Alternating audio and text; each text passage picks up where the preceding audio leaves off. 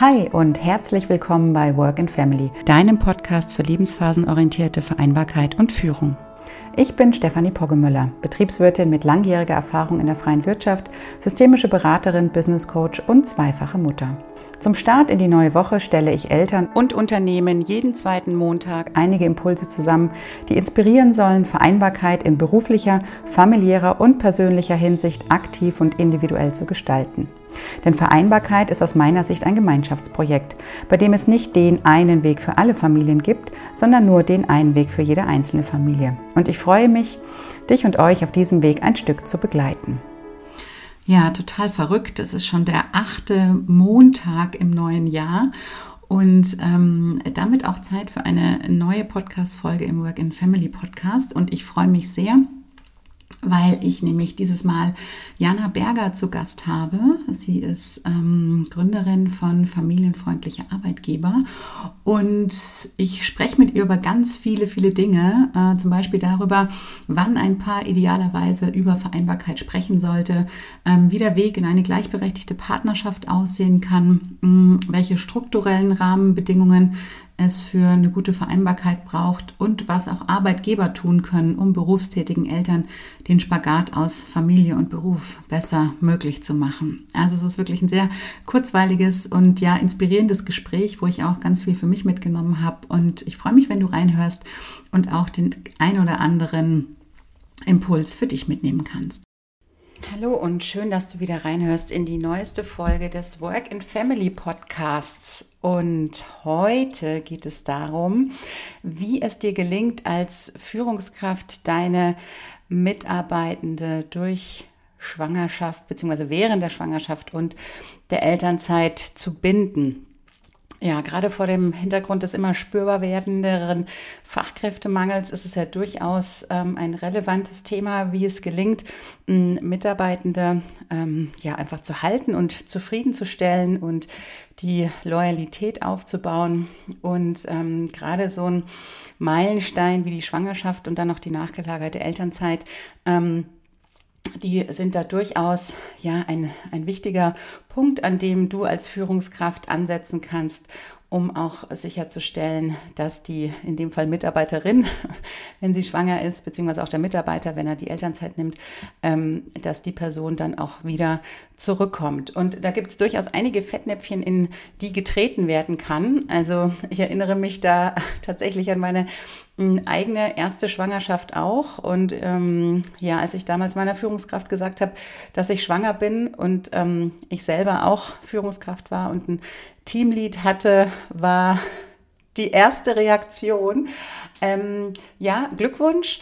Äh, dann ähm, geh doch gleich zur Personalabteilung und kümmere dich um die PA, also um die Personalanforderung für meine Stelle, denn es war klar, die musste in der Zwischenzeit dann ähm, nachbesetzt werden, beziehungsweise war es meiner Führungskraft wichtig, äh, dass das so passiert. Und da haben tatsächlich zwei Herzen in meiner Brust geschlagen, weil aus, äh, aus der eigenen Sicht einer Führungskraft konnte ich die, diese Aussage natürlich nachvollziehen im Sinne von, ne, es muss ja auch in der äh, Zeit der Elternzeit weitergehen und die äh, ja, Mühlen laufen weiter und gleichzeitig ähm, ja, war es dann doch so ein Gefühl von, okay, jetzt bin ich noch da, noch nicht mal weg und schon äh, kümmere ich mich um äh, meine Interimsnachfolge sozusagen. Und insofern ja, ist das, finde ich, durchaus ein Thema, wo ähm, ja ein bisschen Einfühlungsvermögen und Empathie sinnvoll ist, um da auch ähm, die werdende Mutter auf dem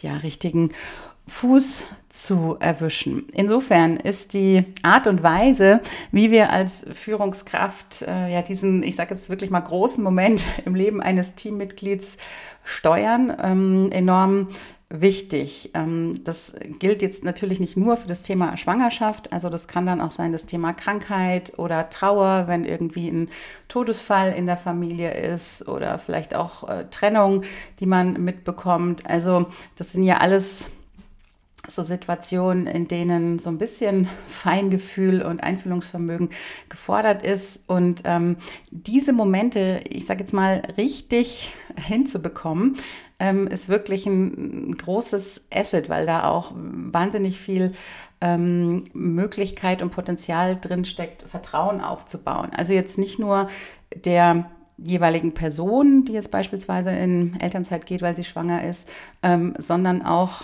mh, mm, dem, dem, dem übrigen Team gegenüber. Denn auch darauf hat es dann ähm, gewissen Einfluss, weil die natürlich sehen, wie du als Führungskraft in solchen Situationen reagierst und wie du das handelst. Und das hat natürlich auch eine Auswirkung dann auf die Stimmung im restlichen Team.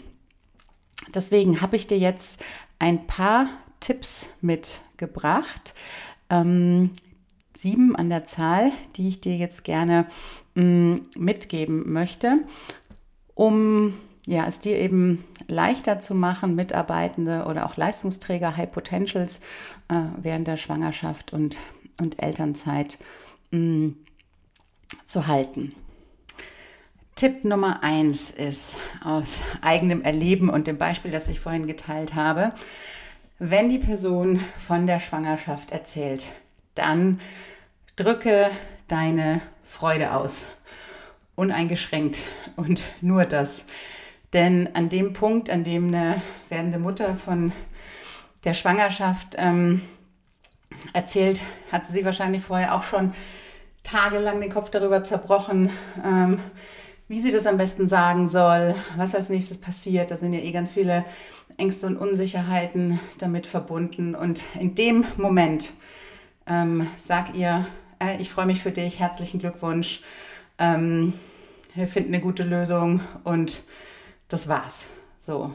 Und ja, innerlich wird sich dann das Gedankenkarussell anfangen zu drehen, ne? so nach dem Motto, okay, wie wird das jetzt organisatorisch, was bedeutet das, welche Aufgaben müssen umverteilt werden und so. Aber in dem Moment, in dem du die Nachricht bekommst, ist es noch nicht der richtige Zeitpunkt, darüber zu sprechen, sondern da geht es jetzt erstmal darum, sich zu freuen und ähm, dann einen Termin auszumachen, wo diese ganzen organisatorischen Punkte ähm, besprochen werden. Aber erster Tipp, erstmal freuen, beglückwünschen und das Ganze als Information stehen lassen. Daran schließt sich jetzt der zweite Tipp an. Ähm, der ist nämlich ungeachtet dessen, dass die Mutter jetzt schwanger ist, ähm, achte darauf, dass du ähm, jetzt nicht mögliche Entscheidungen, vielleicht im Hinblick auf eine Beförderung oder eine Gehaltserhöhung, ähm, dass, dass die nicht davon beeinflusst werden, ob die Person jetzt schwanger ist oder nicht. Also ähm, versuch da mal so den, den Bias, der da möglicherweise in dir ist, ähm, den mal zu reflektieren und dir bewusst zu machen. Denn es geht ja auch darum, die Mitarbeitenden zu halten und sie auch dazu zu bringen, wieder zurückzukommen nach der Elternzeit. Und ähm, je mehr jemand seinen Job liebt, wenn er in die Elternzeit geht, desto wahrscheinlicher ist es auch, dass er wirklich engagiert und motiviert wieder zurückkommt. Deswegen die Pläne, die du hattest, wirf die nicht über Bord wegen der Schwangerschaft, sondern behalte die einfach im Hinterkopf und ja, äh, denk auch dran, dass die Motivation auch vor der Elternzeit hochgehalten werden sollte, weil das einfach auch die Wahrscheinlichkeit erhöht, dass die Person nach der Elternzeit auch wieder zurückkommt. Tipp Nummer drei ist, mh, mm, je nachdem, welche Position die Mitarbeiterin innehat, ob sie Führungskraft ist oder nicht, ist es natürlich wichtig, sich auch darüber Gedanken zu machen, mm, wie, wer dann das Team, also im Fall von einem ähm, von einer Führungskraft, die, die die werdende Mutter ist, wie dann dieses Team weiter gemanagt ist. Ob es da irgendwie eine Interimslösung gibt, ob du vielleicht selber das Team dann übernimmst und ähm, die zu Direct Report machst. Also das sind so Fragen, die du dir im Vorfeld mal stellen solltest. Ähm, die du auch mit der Mitarbeiterin im Vorfeld besprechen solltest. Vielleicht hat die ja auch Ideen oder wahrscheinlich hat die auch Ideen, ähm, wie das Ganze organisiert werden kann während ihrer Elternzeit. Denn mh, mm, es ist ja dann auch zu klären, wie lange die Elternzeit überhaupt sein soll, voraussichtlich.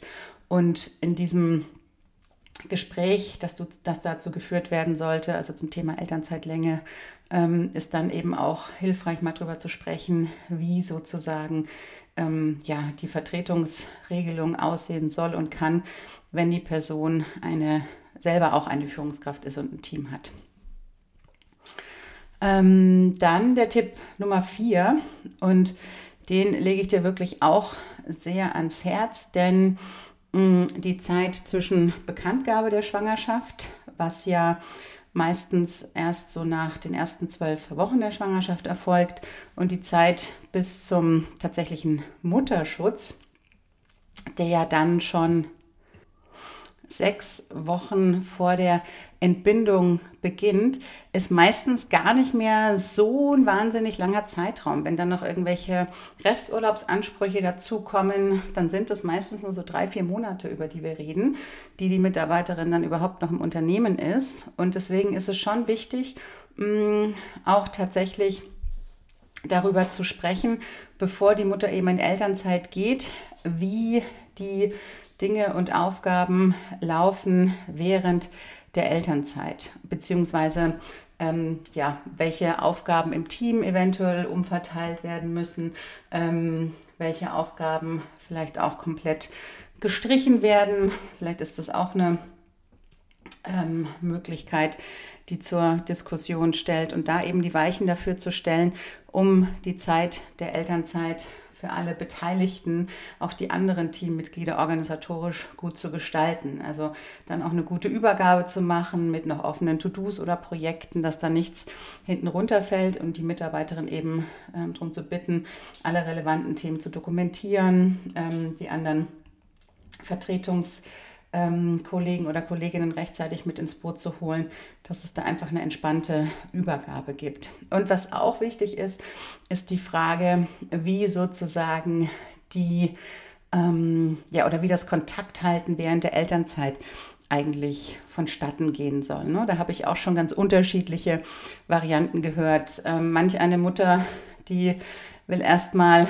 komplett ihre Ruhe haben und von Büro und Kollegen erstmal gar nichts mehr hören und so voll eintauchen in diese Babybubble. Ähm, es gibt aber auch Mitarbeiterinnen, die sehen das genau andersrum. Die möchten gerne noch informiert bleiben und wissen, was so abläuft und da auch gemeinsam mal drüber sprechen, ähm, wie da sozusagen äh, so ein guter Kontakthaltemodus aussehen soll. Das ist auch immer ganz wichtig und hilfreich, sich dazu zusammenzusetzen und da über Erwartungen zu sprechen und auch über mögliche Verfügbarkeiten während der Abwesenheit der Kollegin. Ja, dann kommen wir schon zu Tipp Nummer 5. Mm, der schließt sich da so ein bisschen an den vierten Tipp an, denn wenn die Kollegin dann in Elternzeit ist, dann achte darauf, dass es äh, nicht darauf hinausläuft, ähm, auf das Motto Out of Sight, Out of Mind, sondern dass es dann wirklich darum geht, da regelmäßig dran zu denken, im Rahmen der vereinbarten ähm, Absprachen äh, mal anzurufen, mal vielleicht eine Textnachricht zu schicken oder eine E-Mail e ähm, zu schicken, einfach nur um der Kollegin das Gefühl zu geben, hier, hey, wir denken an dich und ähm, ja, alles Gute zur Geburt zu wünschen, mh, mm, vielleicht mal kleine Updates zu geben, vielleicht mal ähm, sich auf Mittagessen zu treffen oder auch zu Team-Events einzuladen oder zu möglichen Weiterbildungen, die im Rahmen des Teams angeboten werden. Also da einfach der Mutter das Gefühl geben, dass sie immer noch Teil des Teams ist, auch wenn sie gerade nicht vor Ort ist. Das ist in der Tat ähm, was ganz Wichtiges, damit sich die andere Person noch gesehen fühlt und nicht das, den Eindruck hat, so sie ist so abgeschrieben und wird jetzt überhaupt nicht mehr bedacht bei irgendwelchen ähm, Entscheidungen oder Teamentwicklungen. Ja, und dann der sechste Tipp ist, dass du mit der Mitarbeiterin vor der Rückkehr aus der Elternzeit tatsächlich ein Wiedereinstiegsgespräch führst. Und das auch idealerweise schon mit einem gewissen Vorlauf von zwei bis drei Monaten, wo dann alle relevanten Fragen geklärt werden können, die eben die Rückkehr in den Job betreffen, ne? also im Hinblick auf Arbeitsumfang, im Hinblick auf Arbeitsinhalt, ähm, im Hinblick auf familienfreundliche Maßnahmen, die das Unternehmen anbietet für Eltern, ähm, im Hinblick auf die Frage, ne, kann die Mutter künftig im Homeoffice arbeiten? Ja, nein, wenn ja, in welchem Umfang? Also das sind ja alles so Themen, die geklärt werden sollten, bevor die Mutter dann aus der Elternzeit zurückkommt. Und dafür bietet sich eben so ein Wiedereinstiegsgespräch an, wo man genau diese ganzen Punkte ähm, klären kann und da auch gegenseitige Erwartungen aussprechen und ähm, abklopfen kann. Ja, und der siebte und letzte Tipp ist dann tatsächlich, ähm, sei geduldig, wenn die Mitarbeiterin wieder aus der Elternzeit zurückkommt. Also vielleicht bist du selber ja auch Mutter oder Vater eines Kindes und mh, mm, äh, hast noch so ein bisschen in Erinnerung, auch wenn deine Kinder schon älter sind, dass das gerade in den ersten äh, ein bis drei oder vier Jahren wirklich äh, auch körperlich eine ganz schöne Hausnummer sein kann. Nicht immer sind die Nächte dann äh, wahnsinnig gut, nicht immer schlafen die Kinder durch. Im Gegenteil, meistens ist es ja nach Murphy's Law so, dass ein Baby in der Nacht vor einer großen Präsentation oder vor einem Meeting alle zwei Stunden aufwacht. Und es kann eben sein, dass dann der Vater, der aus der Elternzeit zurückkommt, oder auch die Mutter in dem Fall, die aus der Elternzeit zurückkommt, ähm, dass die dann auch mal Tage hat, wo sie unter Schlafmangel ähm, leidet und wo es erstmal so ein bisschen Zeit braucht, um sich so in diesen neuen Rhythmus und in diese neue Normalität aus eben Berufsalltag und Familienalltag mit Kind ähm, erstmal so einzufinden und anzupassen. Und von daher ist es da wirklich hilfreich, vielleicht auch jemanden zur Einarbeitung erstmal zur Unterstützung zu geben, ähm, vor allen Dingen vor dem Hintergrund, wenn möglicherweise äh, neue Prozesse eingeführt worden sind oder mh, hm, neue ähm, Tools genutzt werden, die vor dem Ausstieg der Mutter noch nicht in Anwendung gewesen sind. Also da ihr vielleicht in den ersten Wochen ähm, eine Person zur Seite zu stellen aus dem Team, die so für Fragen zur Verfügung steht, dass da die Einarbeitung und die Rückkehr ähm, möglichst smooth vonstatten gehen kann.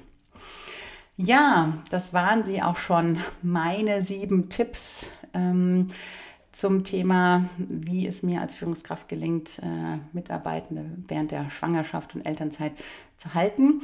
Mm, ich zähle es nochmal kurz auf. Tipp Nummer eins ist, freu dich einfach nur, wenn die Mutter die Nachricht über die Schwangerschaft ähm, teilt. Tipp Nummer zwei ist, ähm, lass die Schwangerschaft nicht zum Grund werden, ja, äh, Entwicklungs- äh, Planungen oder Potenzialförderungen, die du für die Mitarbeiterin vorgesehen hast, deswegen jetzt zu streichen. Ähm, Tipp Nummer drei ist, wenn die Mutter selber Führungskraft ist, dir zu überlegen, wie deren Teamführung organisiert werden kann. Tipp Nummer vier ist, ähm, organisiert auch den Ausstieg gemeinsam, klärt, was alles zu übergeben ist, welche To-Dos offen sind und wer die künftig macht und wie Vertretungsregelungen aussehen. Tipp Nummer fünf ist, halte auch während der Elternzeit Kontakt im vereinbarten Umfang und in der vereinbarten Frequenz. Tipp, Nummer 6 ist, äh, führt ein Wiedereinstiegsgespräch vor der Rückkehr. Und Tipp Nummer 7 ist, sei geduldig, wenn die neue Mitarbeiterin ähm, aus der Elternzeit zurückkommt in den ersten Wochen und gib ihr ein bisschen Zeit zum Akklimatisieren. Ja, das waren sie, meine sieben Tipps. Ich hoffe, wie immer, es war was ähm, Hilfreiches dabei, was du auch in deinem Führungsalltag umsetzen kannst ähm, zur lebensphasenorientierten Führung und zur familienfreundlichen Führung. Und ähm, vielleicht möchtest du selber ja auch ein paar Tipps und Tricks teilen, was bei dir besonders gut in diesem Fall funktioniert hat. Als dir eine deiner Mitarbeiterinnen von ihrer Schwangerschaft erzählt hat oder vielleicht auch ein Vater, der in Elternzeit gehen wollte, dann schreib mir gerne eine E-Mail dazu oder ähm, lass mir einen Kommentar auf meinem Instagram-Profil da. Ich freue mich da immer über den Austausch und ich freue mich natürlich auch über eine Bewertung zu dieser Podcast-Folge.